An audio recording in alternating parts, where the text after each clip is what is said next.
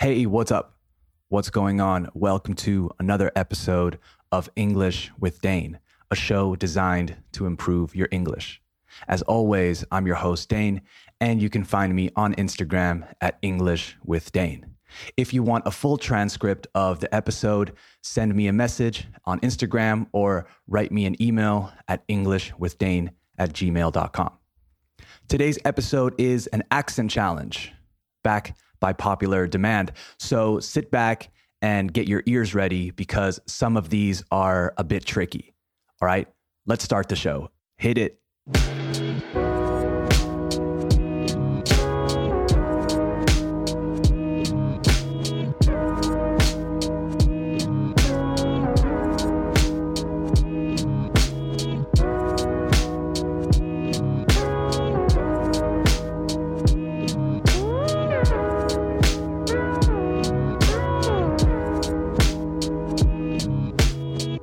Okay, we have officially started the show, so let's get this accent challenge going.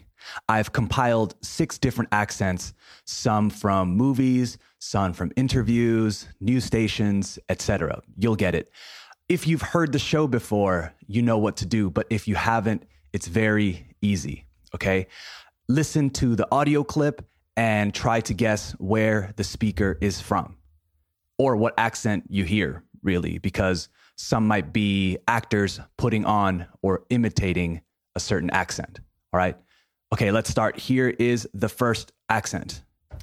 A suspicious blaze has gutted a home near Geelong. The fire broke out in the garage of the property just after midnight and quickly spread to the house, sending thick smoke across the town. One resident escaped while two elderly neighbours were also evacuated as a precaution. All right, here it is one more time. A suspicious blaze has gutted a home near Geelong. The fire broke out in the garage of the property just after midnight and quickly spread to the house, sending thick smoke across the town. One resident escaped while two elderly neighbours were also evacuated as a precaution. All right, take a second to write down your answer. Here is the second accent. Yes, you are my advisor.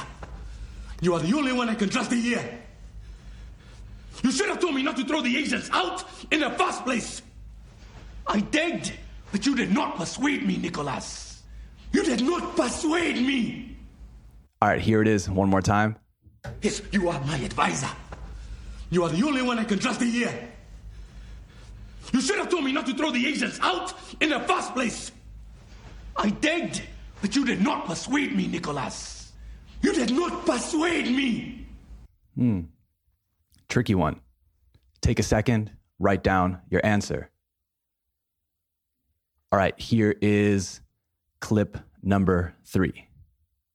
And so we were doing the scene, and I was like, okay, it's gone well, and we were having fun. And it's obviously, you know, it's a funny, kind of harmless scene and stuff. And then at the end, when they said that they were moving on to another scene, I just sort of went, oh, we're moving on. And it was my only scene there, and I was like, it's over.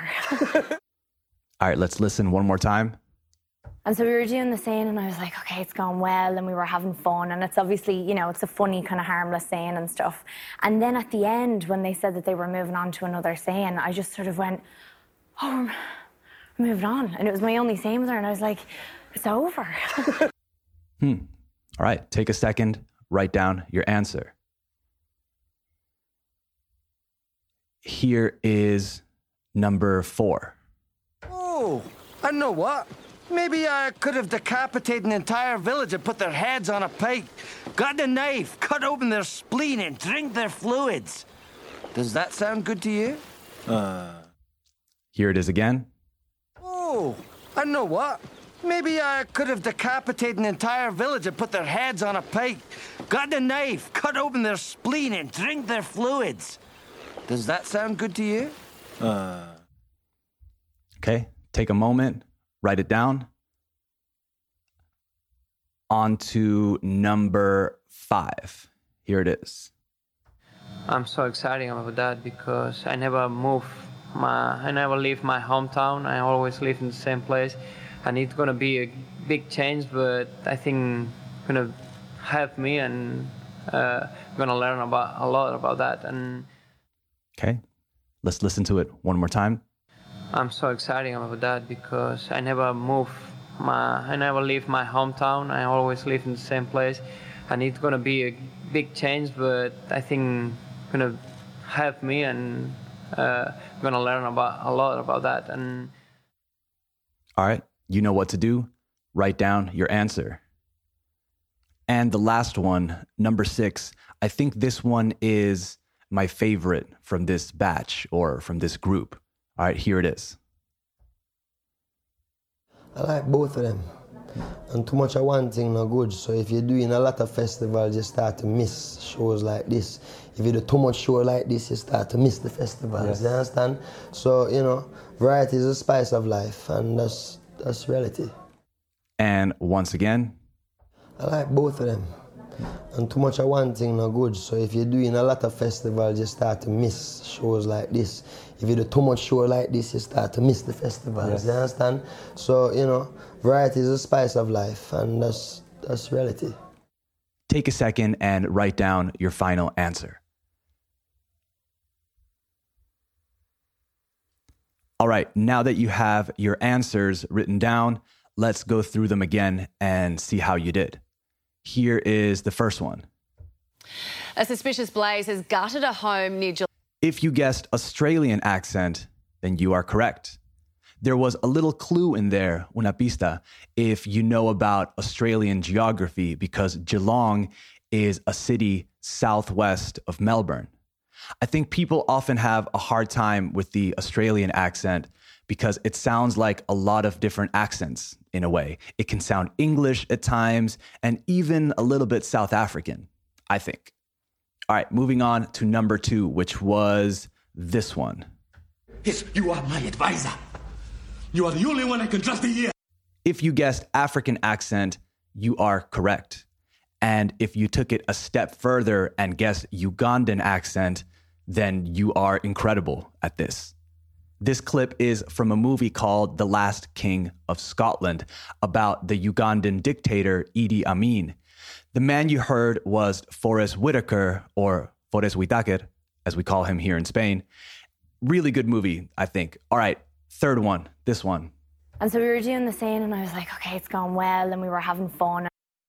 If you guessed Irish accent, then you are correct. The speaker is actress Saoirse Ronan, who you might know from Little Women, Ladybird, among many others. Her accent is awesome and a little tricky to understand, I'm sure, especially when she speaks a bit fast, like in this clip, right? She was actually born in New York, in the Bronx, and then moved to Dublin when she was three years old. All right, next one. Moving on to number four. Here it is again to refresh your memory. Oh, I know what. Maybe I could have deca- If you guessed Scottish accent, you are correct. I got this one from the movie Shrek, which, if you can believe, came out almost 20 years ago in 2001. The voice of Shrek is played by Mike Myers, who is actually Canadian, but who puts on a great Scottish accent. I must admit, though, my favorite Mike Myers role is Austin Powers. All right, the fifth clip. It was this one. I'm so excited about that because I never move my. If you guessed Spanish accent, you are correct. I normally include native English speakers, but I also like throwing in these type of accents. The speaker is Ricky Rubio, the Spanish basketball player who currently plays in the NBA in Phoenix. This interview was from 2009 when he first entered the league, and he still wasn't very comfortable speaking English. He makes a few mistakes, but it's okay. We understand what he wants to say, which is the most important thing when speaking a language, after all.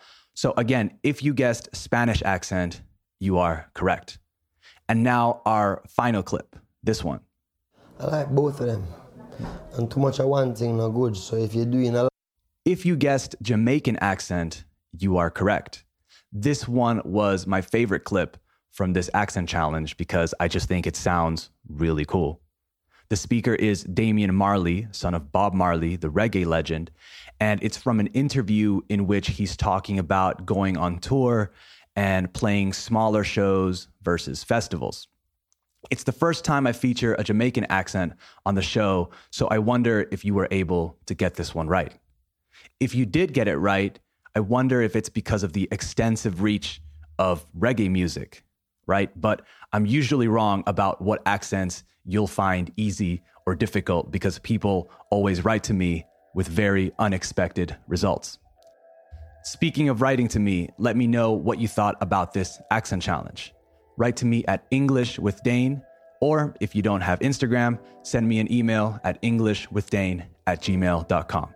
And again, if you want a full free transcript, it would be my pleasure to send it to you. That's it for the show today. I hope you enjoyed it.